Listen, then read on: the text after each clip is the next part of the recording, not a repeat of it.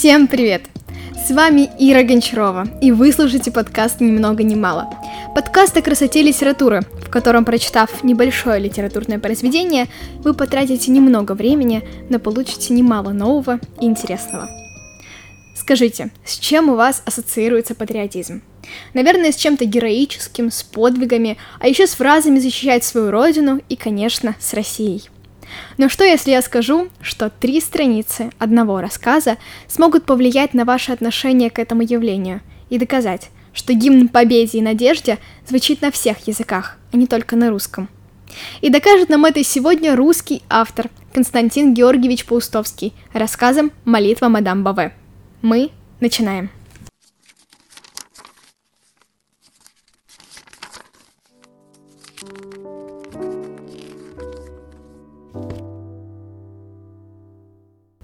Начнем с заглавия. Первой интерпретации произведения самим автором. Молитва мадам Баве. У нас здесь два акцента. Молитва и мадам Баве, имя главной героини. Разберем их по порядку. Рассказ называется «Молитва», то есть есть какой-то один эпизод, когда мадам Баве молится. Но я вам точно могу сказать, молитв здесь много, и некоторые из них не самые очевидные. Первая молитва происходит в эпизоде, когда мадам узнает, что Франция пала – Мадам стоит на коленях перед окном, выходящим в лес, и плачет. Ее первая молитва за родную страну. Это плач и слабая надежда на благополучие Франции. Следующая молитва – молитва надежды. Как вы думаете, что это? Это не что иное, как детская французская песенка, когда опять зацветет сирень. Ее постоянное повторение на фоне разгорающейся войны Мадам штопает, готовит одежду, шьет ватники для солдат, дает ощущение близкой и будто расцветающей надежды. Фраза же «в начале июня 1944 года в саду около дачи зацвела сирень» как бы сигнализирует читателю о том, что вот оно то будущее, за которое молилась мадам своей второй молитвой. Следующая молитва, настоящая. Ее произносит священник в церкви. Он озвучивает то, за что молится мадам, и вместе с ней все люди. Благорастворение воздухов, изобилие плодов земных и времена мирные. Но такие церковные формулировки даже не заостряют внимание читателя. Молитва не кажется душевной, родной, она будто неестественная. Но она не от сердца, но при этом затрагивает душу мадам. Мадам вспоминает о Франции. Четвертая молитва совершенно нетипичная. Это не плач и не просьба, это настоящий марш. Она поется в кульминационный момент. Освободили Нормандию, родину, мадам. В обилии света, сирени и красоты звучит, как вы думаете, что? Я при первом прочтении предположила, что зазвучит, когда зацветет сирень. Но нет. Мадам играет Марсельезу.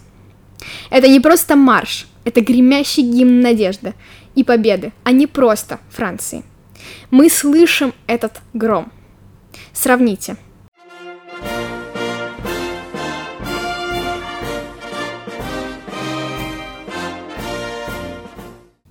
Теперь же слушайте, что делает Паустовский. Мерным громом пел рояль.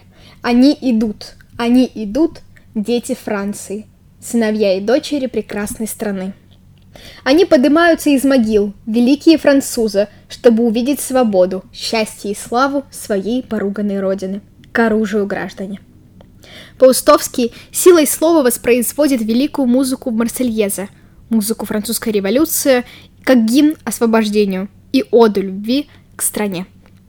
Вот она, молитва для всех народов и истинный патриотизм. Казалось бы, на такой молитве надо бы закончить, но нет. Последняя молитва звучит самой переполненной смыслями части текста, его финале. Это молитва мадам Баве для себя.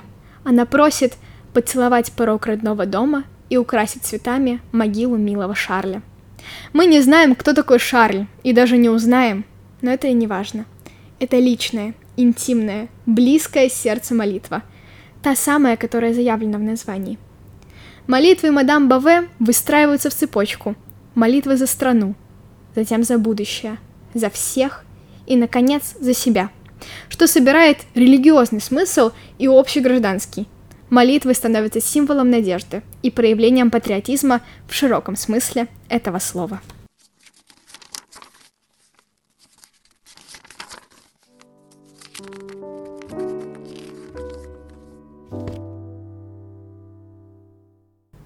Теперь обратимся ко второй части заглавия «Мадам Баве». То, как повествователь и окружающие люди главной героини называют ее, очень важно. На это указывает начало рассказа – все называли ее мадам, даже водовоз Федор. Сразу резкий контраст. Возвышенная мадам, сразу ассоциация с гувернанткой, Францией, что-то изящное из 19 века, и водовоз Федор, простое и русское. Такие контрасты мы встретим и далее – Красивая романтическая картинка, связанная со словом «мадам», рушится дважды. Во-первых, время середины 20 века и начало Второй мировой войны. Во-вторых, изящную пожилую мадам называют «старой клячей». Такое некрасивое и ужасное прозвище показывает нам один из главных конфликтов – старость и молодость. Также через отношение к лошади автор изображает нам характер мадам – добрая, благодарная, теплая лошадь этими чертами напоминают саму Жанну Бове. Следующее превращение не в лучшую сторону. Когда Франция сдалась, мадам постарела. Она сидела за столом строгая, сухая, губы ее были стиснуты, и румянец исчез с ее маленьких щек. Такие метаморфозы во внешности мадам транслируют мысль, что события в родной стране отображаются на человеке, который этой страной живет и свою страну по-настоящему любит. В этом эпизоде становится виден главный конфликт – человек и война. Это то же, что и было в «Холодной осени» Бунина, если помните. Личная судьба человека развивается на фоне наступающей войны. Личность сначала ничто на фоне машины истории, но после доказывает, что даже один человек может многое изменить. Изменения происходят в моменте кульминации, о нем мы поговорим подробнее немного позже – Надежда становится тем чувством, что превращает старую клячу мадам в прекрасную женщину. Только послушайте. Мадам расставляла на столе бокалы. Пораженный хозяин смотрел на нее и молчал. Она не, он не сразу узнал ее, свою старую мадам, всегда озабоченную, суетливую, с покрасневшими от работы руками, в этой тоненькой седой женщине, в сером шелковом платье. Жемчужное ожерелье светилось на шелку – и черный веер с треском закрылся в руке мадам и повис на золотой цепочке.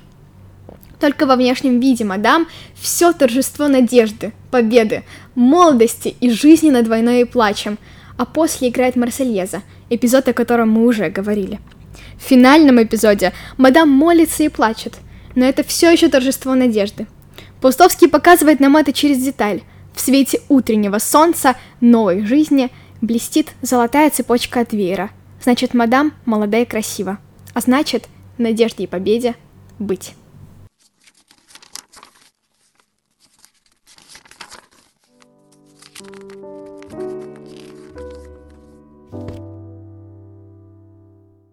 Следующий важный аспект – это мотив надежды. Согласитесь, рассказ буквально ей пропитан, поэтому интересно, как и через что она развивается – один элемент, про который мы еще не поговорили, это второстепенные персонажи. На преображение мадам смотрят дети, две девочки.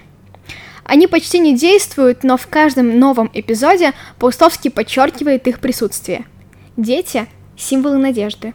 Это будущее поколение, которым важно видеть, что надежда есть, что она не угаснет. Музыкой надежды становится песня про сирень. Она будто фоном звучит и создает положительное впечатление, ощущение хэппи-энда, счастливого финала. Эта песня делает и саму сирень еще одним символом надежды. Вместе с сиренью надежда как бы подступает со всех сторон. Это и запах сирени, и ощущение, то есть если понюхаешь сирень, то лица станет мокрым, буквально почувствуешь надежду. И звук. Помимо песни звучит природа, звуки похожи на тиканье часов, что буквально подчеркивает течение времени и скорое наступление этой самой надежды. И вот она, долгожданная кульминация. Наверное, мой самый любимый эпизод этого рассказа. Сначала нарастает свет. Комната была ярко освещена, горели все лампы, на рояле пылали дымя восковые свечи, круглый стол был накрыт тяжелой белоснежной скатертью. Прием постепенного нарастания или угасания называют градацией, и с помощью нее Паустовский буквально подчеркивает наступление света этой надежды. Градация работает на сирень. Как показать, что сирень стоит по всему дому? Очень просто. Паустовский делает это одной фразой. И всюду. На столах, то есть что-то привычное, окнах, уже менее привычное. На рояле, значит, все остальные поверхности заняты. На полу не осталось свободного места. Громоздились, очень точное слово, в вазах, кувшинах, тазах, даже деревянном дубовом ведре груды сирени. Сирень, как символ надежды, заполнила собой всю комнату. В ней просто не осталось места для войны, грусти, печали, только громогласная, всеобъемлющая, гремящая надежда. И вот ее торжество в финале. Рассвет, начало нового дня. Ребенок, будущее поколение. Красота и молодость. Вспомните деталь, цепочку от веера. И каждому читателю понятно. Франция будет. Мир будет. Надежда будет. И победа тоже будет. И не надо расплетать косы, переживая. Паустовский уверен, а вместе с ним уверен и каждый читатель. Немного контекста. Рассказ написан в 1945 году и был опубликован до 2 или 9 мая, до наступления победы. Представляете, какой эффект произвел он на людей, которые после четырех изнурительных лет войны и лишений читают это чудо в одном из номеров журнала. Это уже истинный патриотизм, если не героя, то автора. Никогда не сдаваться, любить свою родину и верить в лучшее. Этим, таким простым и вместе с тем таким необходимым каждому человеку истинам учит нас рассказом молитвы мадам Баве Константин Георгиевич Паустовский.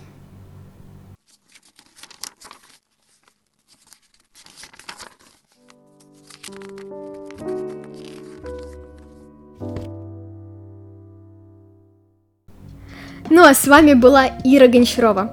Вы слушали подкаст «Ни много ни мало». Пишите в комментариях, какие интересные моменты вы нашли в молитве мадам Баве и какие рассказы еще разобрать. До встречи в следующем выпуске!